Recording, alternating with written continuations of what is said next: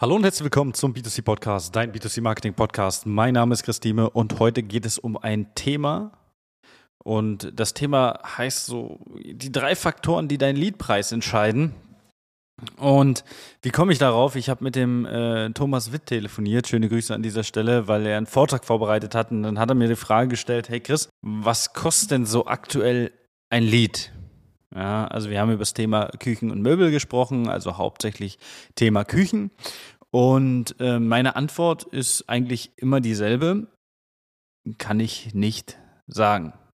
Warum kann ich nicht sagen, was ein Lied kostet? Also klar, ich kann jetzt einen ungefähren Preis nennen, was ein Lied kostet, aber keinen konkreten Preis. Und darauf möchte ich jetzt einfach mal eingehen, was eigentlich so die Faktoren sind für den, äh, ja, für den Liedpreis. Warum der Liedpreis bei einigen extrem günstiger ist als bei anderen Unternehmen.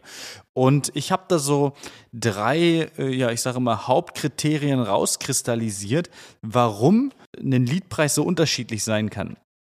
Und zwar fangen wir mal mit dem Thema Nummer eins an, mit dem ersten Faktor. Und der erste Faktor ist ja, ganz klar die aktuelle Marktnachfrage.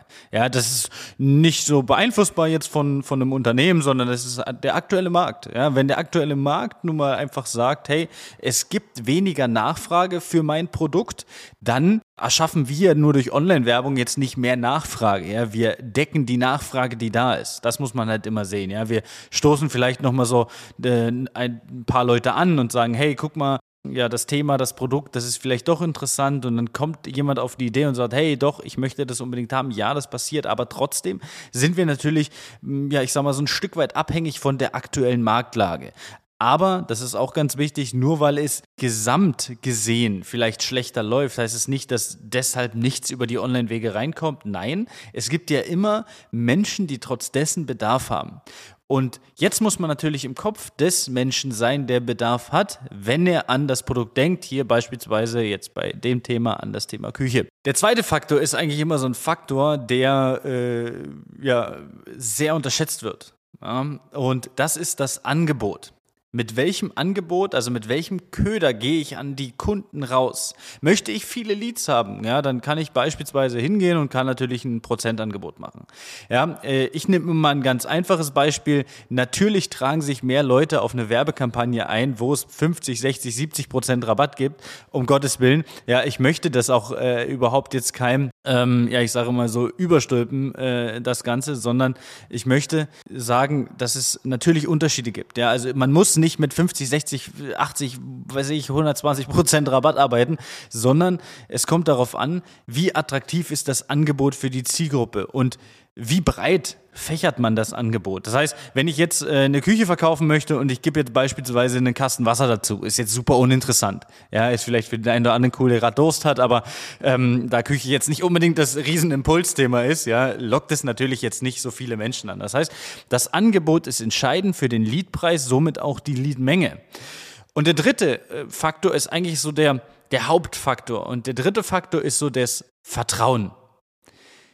Ein Unternehmen, welches natürlich schon jahrelang am Standort ist, ja, wir haben, äh, das habe ich im, im, letzten Podcast auch schon gesagt, wir haben ein Unternehmen, das hat äh, 219 Jahre mittlerweile auf dem Buckel. Ja, das ist bekannt in der Region.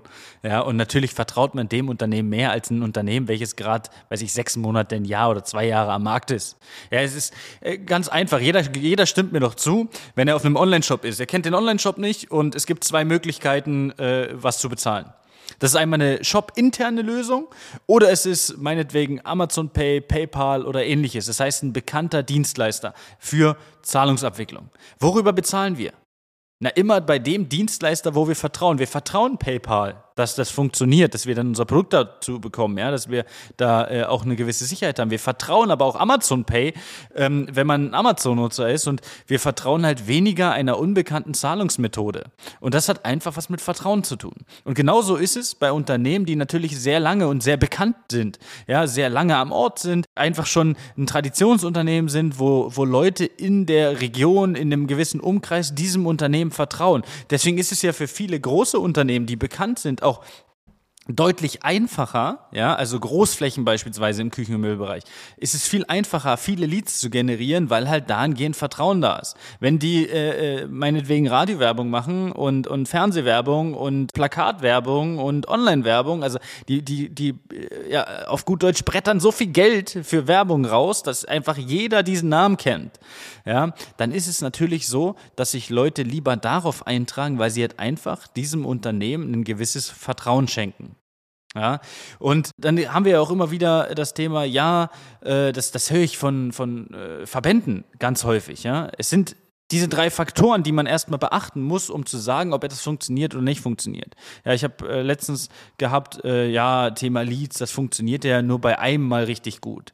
Aber es sind diese drei Faktoren, unter anderem müssen wir jetzt das Werbebudget, also wie viel Budget wird investiert und so weiter noch mit rausnehmen, aber dazu gehe ich gleich nochmal rein. Aber es sind diese drei Hauptfaktoren, ja, die im Prinzip entscheiden, ob eine Werbekampagne gut ist oder schlecht ist und ob sie funktioniert oder nicht funktioniert. Kommen wir nochmal zum Werbebudget. Wenn wir auf eine Kampagne mit einem guten Angebot äh, und die Marktnachfrage ist gut und das Vertrauen zum Unternehmen ist gut, aber zu wenig Budget draufschmeißen, bekommen wir natürlich zu wenig Anfragen.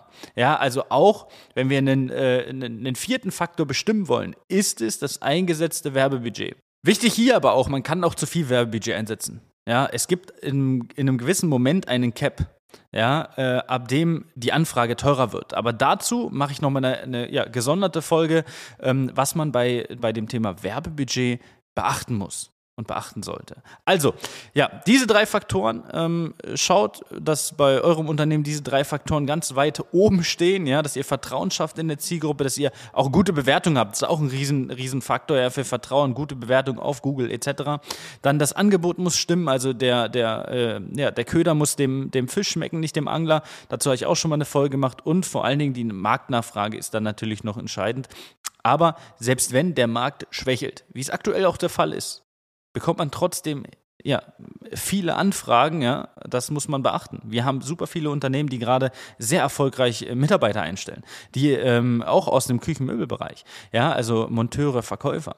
Ja, das ist, ist, ist möglich. Auch Verkäufe. Ja, wir haben, wir haben Unternehmen, die verkaufen innerhalb von 14 Tagen schnell zwei Küchen. Ja, auch zu einem, in einem, in einem äh, mittleren bis Hochpreissegment. Also auch das gibt es. Und hier muss man jetzt beachten, dass wir halt wirklich mal schauen, wie wir diese drei Faktoren einfach nach oben stellen können. Also, ich hoffe, das konnte helfen und so ein bisschen aufklären, was so den, den, den Kontaktpreis, den Leadpreis ausmacht und wünsche bis dahin alles Gute und bis dahin, ciao, ciao.